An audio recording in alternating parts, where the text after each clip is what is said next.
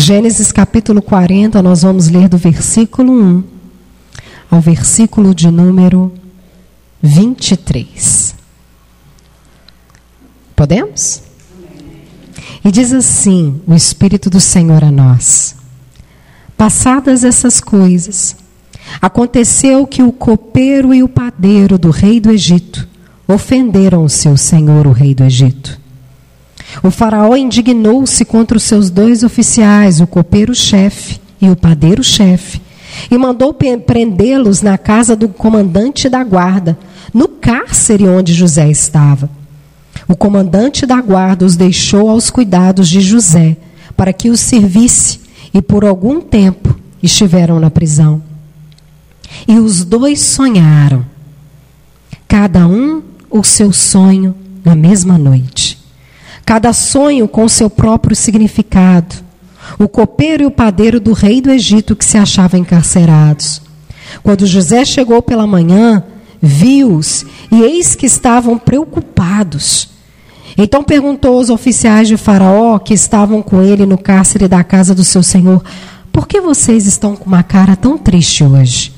Eles responderam: Tivemos um sonho e não há quem os interprete. José lhes disse: Não pertence a Deus as interpretações? Conte-me o sonho que tiveram.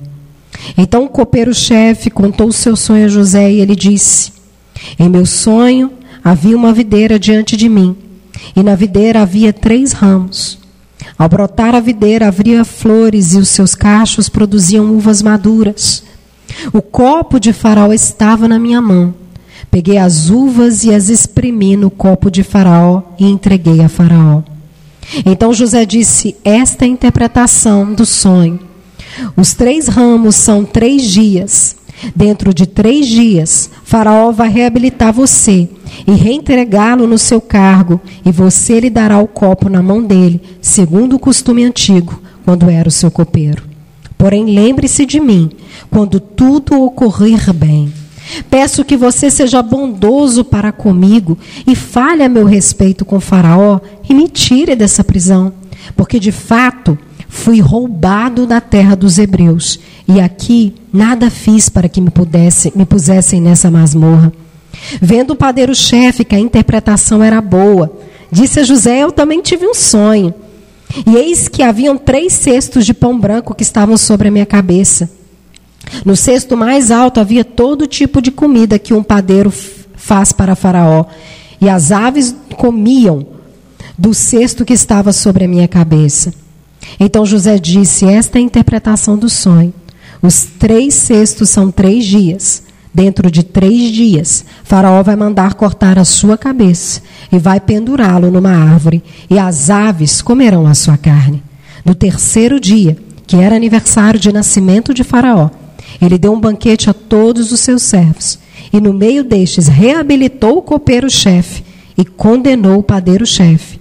Reentregou o copeiro-chefe no seu cargo, no qual dava o copo na mão de Faraó, mas mandou enforcar o padeiro-chefe, como José havia interpretado. Porém, o copeiro-chefe não se lembrou de José, mas se esqueceu dele. Feche os seus olhos. Pai, nós cremos que a Sua palavra é revelação para nós. Nós cremos que, através dessa revelação, o Senhor, meu Pai, tem para nós passos para nós vencermos a nossa vida. Para nós, meu Pai, glorificarmos o Teu nome, te bendizermos por tudo aquilo que o Senhor é.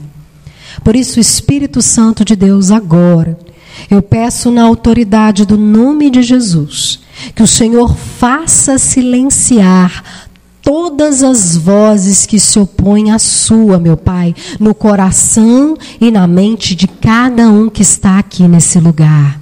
Para que não haja ruídos, para que a sua voz entre, penetre e faça aquilo que ela bem faz, que é trazer vida aonde não há, esperança aonde não tem e mudança aonde só o Senhor pode fazer.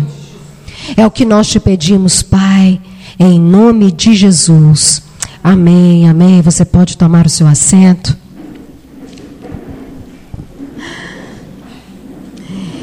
Irmãos e irmãs, sonhar é muito bom.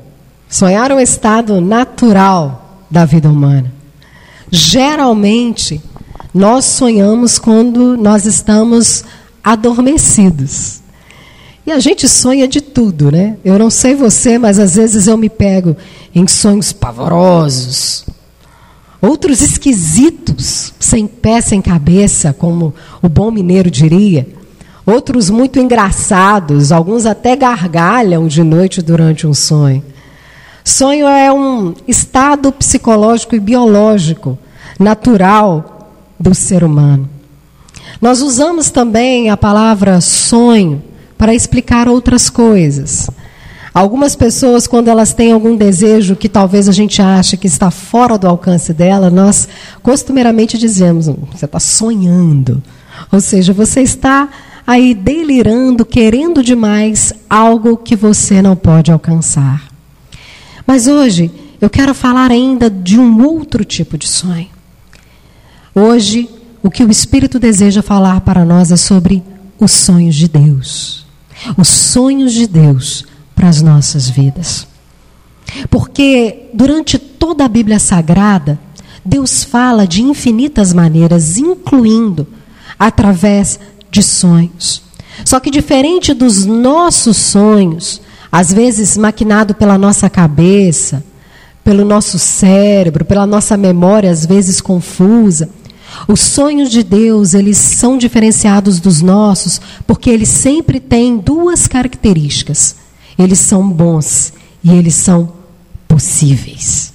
Os sonhos de Deus sempre são bons e possíveis. Durante toda a tradição bíblica, Deus falou com os seus profetas, com os seus homens e mulheres, através também de sonhos. Alguns em estados adormecidos, outros não, mas revelando para eles uma coisa muito pontual. Muito mais do que sonhar e desejar, Deus sempre revelava através desses sonhos o seu desejo, o desejo mais íntimo do seu coração para aquela pessoa. Jeremias 29, 11 sempre diz para nós que Deus, através dos seus sonhos, Ele deseja dar a nós um futuro e uma esperança. Deus, quando dá a nós os seus sonhos e a sua revelação, Ele nos dá uma visão e um propósito da onde nós estamos e da onde Ele deseja chegar. Mas a grande questão é como nós devemos responder aos sonhos de Deus para nós. Se a Bíblia Sagrada diz que Deus sonha e Deus deseja coisas maravilhosas demais para nós, coisas das quais nós nem sabemos pedir, coisas das quais nós nem pensamos, nem passa na nossa cabeça, nunca penetrou no nosso coração. Como que nós podemos acessar esses sonhos de Deus para a nossa vida? E a mensagem hoje tem por título exatamente isso: como transformar os sonhos de Deus para minha vida em realidade. E esse texto, a história de José, é um texto muito importante porque traz lições para nós a respeito disso. Retomando um pouco a história de José, é uma história linda. Se você nunca se aventurou na história de José, te convido a, pelo Espírito, pegar a sua Bíblia, Gênesis 37, e começar a ler. José era um menino na casa de seu pai. Ele era um dos doze filhos de Jacó. Só que José era para o pai um menino especial. Porque José e Benjamim, além de serem filhos da velhice de Jacó, eram filhos da sua mulher amada Raquel, que já havia morrido. Portanto, Jacó tratava José diferente dos seus irmãos. Jacó, que aprendeu com a sua mãe Rebeca e com seu pai Isaque a preferir um filho em detrimento com o outro, ao invés de não cometer o mesmo erro, sim, ele comete. Ele, na sua família, prefere José aos outros filhos das suas outras esposas. Mas José, ele tinha uma característica muito peculiar que encantava seu pai, mas causava problema para os seus irmãos. José era um sonhador. Assim como com Jacó, Deus também falava com José através de sonhos. Deus também se revelava a José através de sonhos. E um dia José sonhou. Mas, com 17 anos, a gente costuma fazer algumas coisas que não é muito bem para a gente fazer naquela hora, não é verdade? E aos 17 anos, José, uma bela manhã, chegou na mesa de café da sua família e disse: Eu tive um sonho. E contou. Eu sonhei que nós estávamos no campo, cada um tinha um molho de feixes na mão. E os seus feixes se curvavam diante dos meus feixes. Aquilo ardeu e queimou no coração dos irmãos dele. Já não bastava ele ser o filhinho preferido do papai. Já não bastava o papai dar para ele uma capa de reizinho. Esse cara ainda acha que vai reinar sobre nós. O sonho de José causou um transtorno na sua casa. E pior ainda foi quando ele sonhou por uma segunda vez e contou pela uma segunda vez, dizendo que sonhou que o sol, a lua e as estrelas se curvavam diante dele. Aí o coração dos irmãos ardeu. O texto diz que os irmãos rangeram os dentes. Você consegue ver isso? Rangeram os dentes de ódio de José. Sabe por quê? Porque é isso que acontece quando uma pessoa sonhadora habita no meio de gente invejosa. Ela causa incômodo. José era um menino sonhador e os seus irmãos eram os, homens amargurados, ciumentos de seu pai. Isso causava aquele conflito familiar até que um dia os irmãos saíram para pastorear. Seu pai teve a brilhante ideia de mandar José para ver. José foi, e a primeira coisa que o irmão fez quando olhou para José foi dizer: Lá vem o sonhador.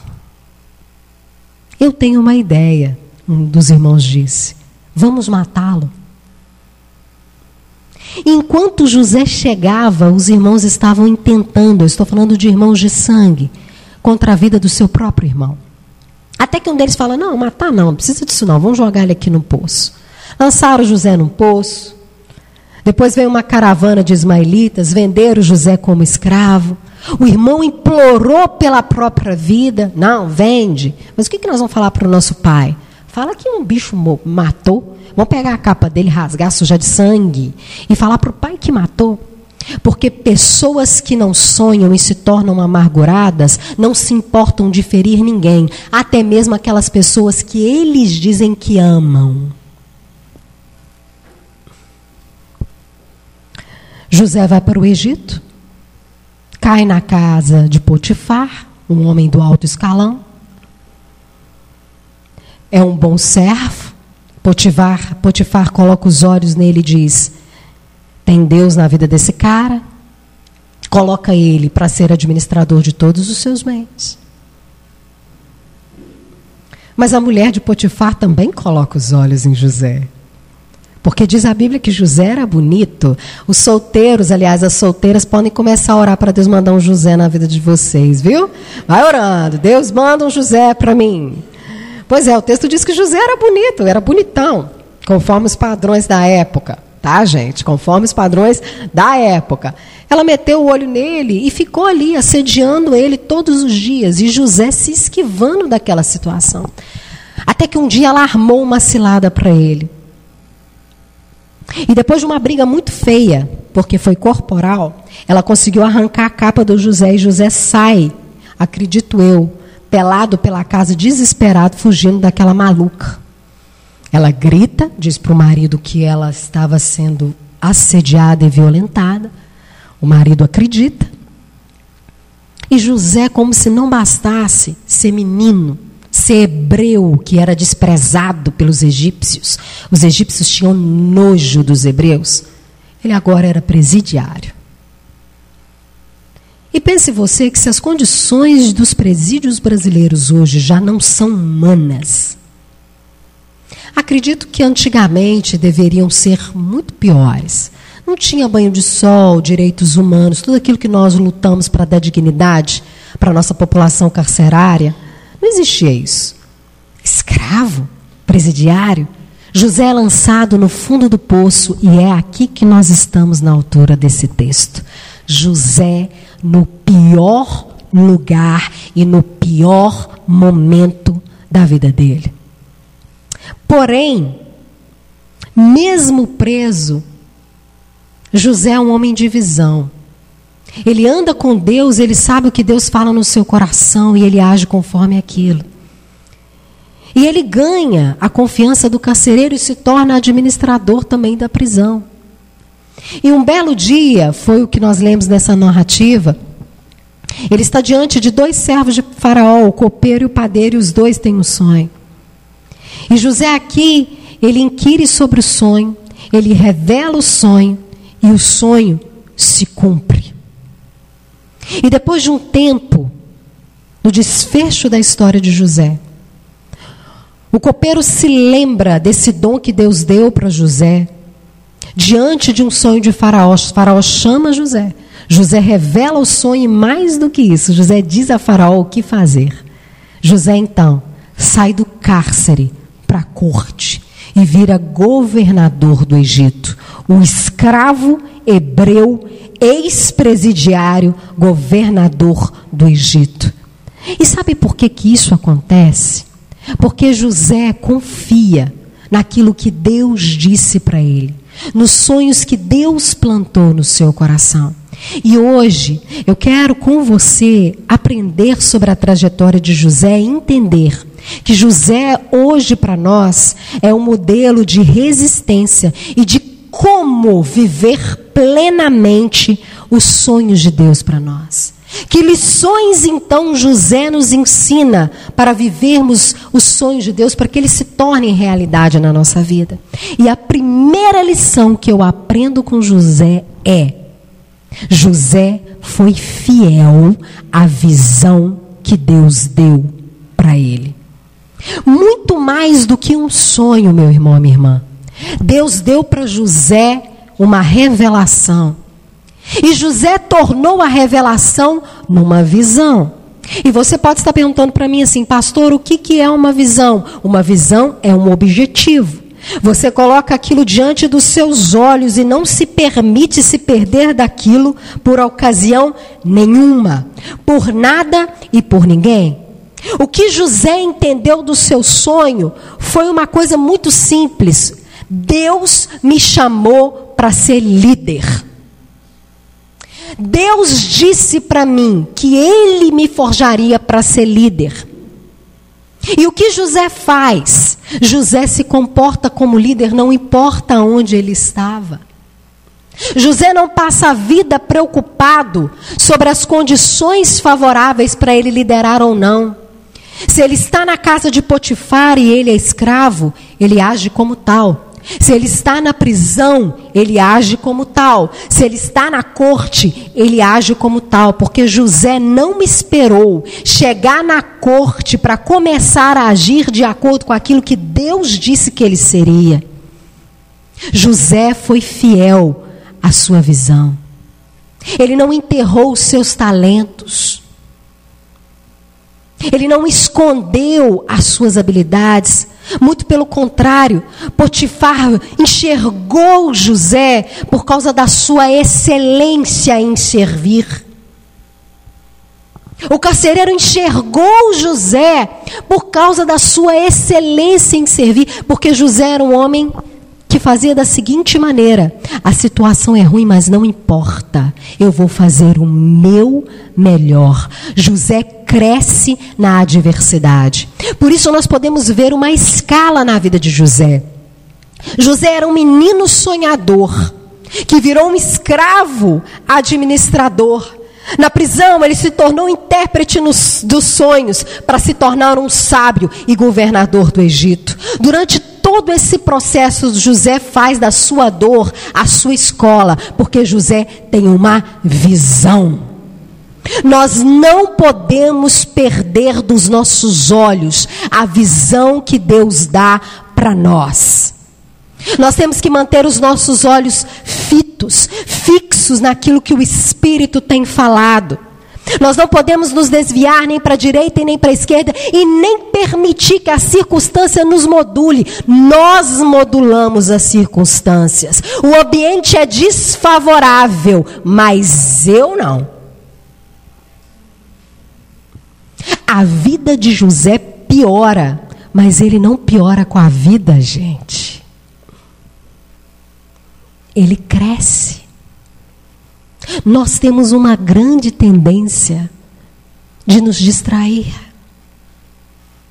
Às vezes, Deus já falou com você, Deus já te revelou um desejo, uma revelação, uma coisa que é para você, para sua família e para sua vida. E você ainda não chegou lá porque você não está com os olhos fixos naquilo que ele te disse. Você não está olhando para a visão. Você está permitindo que a vida te piore. Meus irmãos me traíram. A mulher me enganou. O que farei? Não tem isso na vida de José. Não existe isso na vida de José. Meus irmãos me enganaram. Me venderam como escravo. Aquela mulher do inferno, porque aquela dali foi enviada do inferno, armou para mim. Eu estou na prisão sofrendo injustiça. Mas eu não desisto. Eu sei o que o meu pai falou para mim. Nós precisamos ser fiel aos objetivos traçados por Deus. Uma segunda coisa que eu aprendo com José é que José não negociou valores. E esse é um ponto muito importante. Ele soube aproveitar as oportunidades, mas ele não foi oportunista. O maior medo de José, que deve ser o maior medo da minha vida, da sua vida, é pecar contra Deus. Quando a enviada de Satanás, porque era isso que ela era, disse para José: Deite-se comigo. Ele era objeto, gente. Ele era escravo. Ele, um pedaço de pano, era a mesma coisa. Ele não tinha socialmente escolha. Mas sim, sempre tem escolha. Ele não negocia. Ele fala assim: eu pecar contra Deus? De jeito nenhum. Eu fico com prejuízo. Eu prefiro o prejuízo. Ele nega o assédio daquela mulher, ele aceita o prejuízo na vida dele.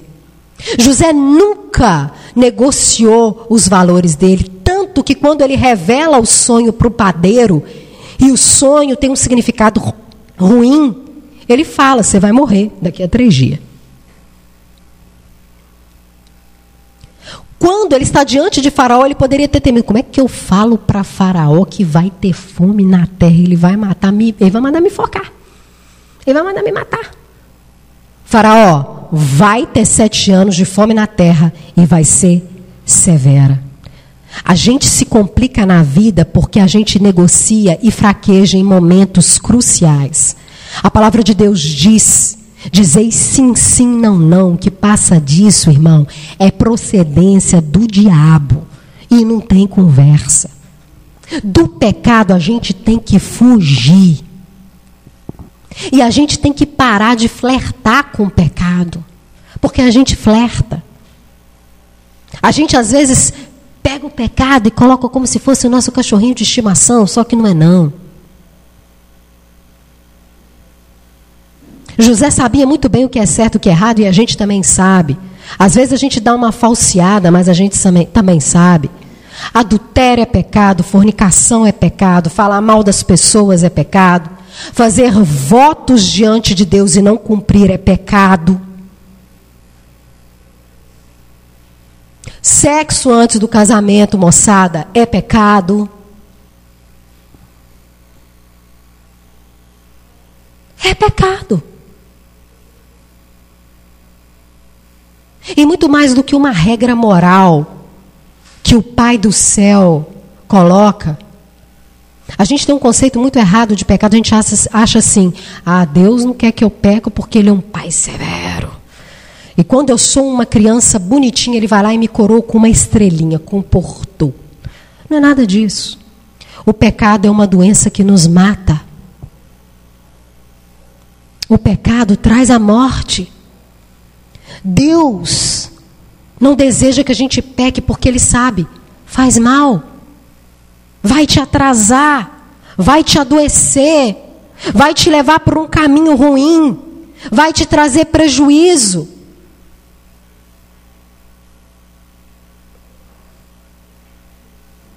O nosso Pai nos ama e é por isso que Ele não quer que a gente peque. Jesus disse: se vocês que são maus sabem dar coisas boas para os seus filhos, que dirá o seu Pai que está no céu? Por isso, quando a palavra do Senhor nos chama para um processo de santificação, de fugir do pecado, da aparência, da aparência do mal, a gente deve levar isso mais a sério. Porque isso está matando a gente. José sabia disso. Se eu deitar com essa mulher, eu vou estar tá pecando contra Deus. E eu sei o resultado disso. O resultado disso é maldição na minha vida. José não negociava valores. Sabe por quê? Porque quem negocia valores não acessa os sonhos de Deus, porque Deus não negocia seus valores, meu irmão. E é bom a gente começar a aprender a dar nome para as coisas: adultério, pornografia, mentira, fornicação, nós aprendemos há pouco, não tem há muitos domingos que nós aprendemos, que a oração ela tem poder não só de nos fazer sermos perdoados dos nossos pecados passados, mas resistir às tentações. A Bíblia fala: resistir o diabo e ele fugirá de vós, mas do pecado você corre. Foi o que José fez. Aí você fala assim, ô oh, pastora, mas a senhora não entende como que é difícil para mim. Meu irmão, pecado para todo mundo é difícil. Para José foi muito difícil. Porque senão o texto não tinha falado que ele brigou corpo a corpo com a mulher. É uma briga. Mesmo, é difícil mesmo. Só que ele fez o que tinha que fazer. Ele correu, ele fugiu. Não negocie valores não negocie valores. Uma terceira coisa que nós aprendemos com José é que quando nós não negociamos valores, nós conseguimos manter viva a esperança. José, ele acreditava que todo o mal que fizeram para ele, Deus tinha a capacidade de tornar em bem. Por isso que ele não negociava os seus valores. Ele contava com a bondade de Deus. Quando ele diz para o copeiro: Olha, quando você estiver diante de Faraó, lembra de mim. Porque José, mesmo na prisão, e ele ficou um longo tempo lá, ele confiava que um dia, qualquer dia, Deus se lembraria dele e tiraria ele dali. Sabe por quê? Porque ele tinha um sonho. Deus cura e prospera José porque a esperança de José ela não é vazia. Ela é fundamentada naquilo que Deus disse. Meu irmão e minha irmã, você tem noção que Deus prospera um escravo hebreu, ex-presidiário na terra da sua dor? É o que Deus pode fazer com a gente. As pessoas podem se levantar, o inferno pode se levantar, as pessoas podem tramar. Eu posso até sofrer o dano porque não negocio os meus valores e não quero pecar contra Deus, mas eu mantenho viva a esperança de que o meu Deus, conforme as suas riquezas, suprirá todas as minhas necessidades em glória e tornará todo o mal em bem para a honra e glória do seu nome. Essa era a esperança de José. Tanto é verdade que quando ele já governador, ele tem dois filhos. E ele coloca dois nomes super interessantes: Manassés, que é esquecimento, e Efraim, que é prosperidade. O que José está selando na vida dos seus filhos é o seguinte: eu mantive viva a minha esperança, e olha aí, o que Deus faz. Ele me fez esquecer da minha dor e ele me prosperou nessa terra de escravidão. A esperança ela impede ela impede que o mal entre na nossa vida, que a amargura crise, crie raízes na nossa vida, mesmo em tempos de dificuldade. A esperança ela impede que o medo e a corrupção tome o nosso coração. A esperança fundamentada em Deus e na sua palavra nos mantém de pé, não importa importa o calor das circunstâncias. E é isso que a palavra de Deus diz em Jeremias 7:8, quando ele diz assim: Feliz, feliz é aquele que confia no Senhor e cuja esperança é o Senhor. Sabe por quê? Porque ele é como árvore plantada junto ao rio, com raízes que se estendem até as correntes de água. Ele não se incomoda, ouça bem, ele não se incomoda com o calor e suas folhas continuam verdes. E ele não teme os longos meses de seca e nunca deixa de produzir frutos. É necessário manter viva a esperança. Fundada em quê? Na visão que Deus nos deu através de seus sonhos para nós. Por isso, meu irmão e minha irmã, José, ele é um modelo para nós de quem vive os sonhos de Deus. Ele é um modelo de quem é fiel a uma visão, de quem não negocia os seus valores, de quem mantém viva a sua esperança. Hoje, o que o Espírito deseja falar para nós é o seguinte: quais são, filho, filha, os meus sonhos para a sua vida? Você sabe? Você se lembra? Ou você se esqueceu? Porque eu é que sei que pensamentos eu tenho sobre vocês, diz o Senhor. São pensamentos de paz e não de mal, para dar a vocês o fim que vocês desejam. É plenitude de vida na nossa vida, na nossa família. Gente, Deus quer que a gente viva o melhor. Deus deseja para nós o melhor. E nós precisamos saltar voltar rumo a essa promessa, a essa esperança, a esse sonho e não desistir jamais. Não permita que as circunstâncias, não permita que o mundo faça com que você se perca daquilo que Deus tem para a sua vida, porque meu irmão, minha irmã é muito bom. É para além de bom. É muito mais do que você pensa, do que você imagina, do que você deseja e até mesmo daquilo que você pede na sua oração. Nós precisamos retomar o caminho de José. Deus tem sonho para mim. Deus tem sonho para essa igreja. Deus tem revelação, visão para nós. E o que nós faremos? Nós vamos deixar as coisas nos levarem, as pessoas nos impedirem, as circunstâncias nos bloquearem? Não. Ouça o que o Espírito diz à igreja hoje. Não. Nós vamos viver os sonhos de Deus para nós. Quem está comigo? Você anseia viver os sonhos de Deus para a sua vida? Você está disposto a não negociar valores, mas ir até o fim, tem lugar de glória para você, de excelência e de superação.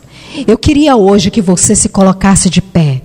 Enquanto nós cantamos uma canção, eu quero orar por você. Feche os seus olhos, coloque a mão no seu coração.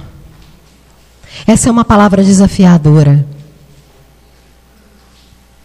Deus está dizendo literalmente, que Ele quer levar pessoas aqui a lugares mais distantes, mas que elas estão impedindo isso de acontecer. É isso que Deus está dizendo. E hoje eu quero orar você, por você. Mas antes de você aceitar o que eu vou te dizer agora, pense bem. Eu queria que viesse aqui na frente só as pessoas que estão dispostas a viver plenamente aquilo que Deus tem para elas, não importa o que aconteça. Se você é essa pessoa, se você falou o seu coração, você é convidado a vir aqui na frente porque nós vamos orar por você. Agora, se você é aquele que se perdeu dos sonhos de Deus e nem se lembra mais, hoje também é noite de restauração. E você pode pedir de volta aquilo que você perdeu. Você é convidado aqui a vir à frente. Nós estaremos orando.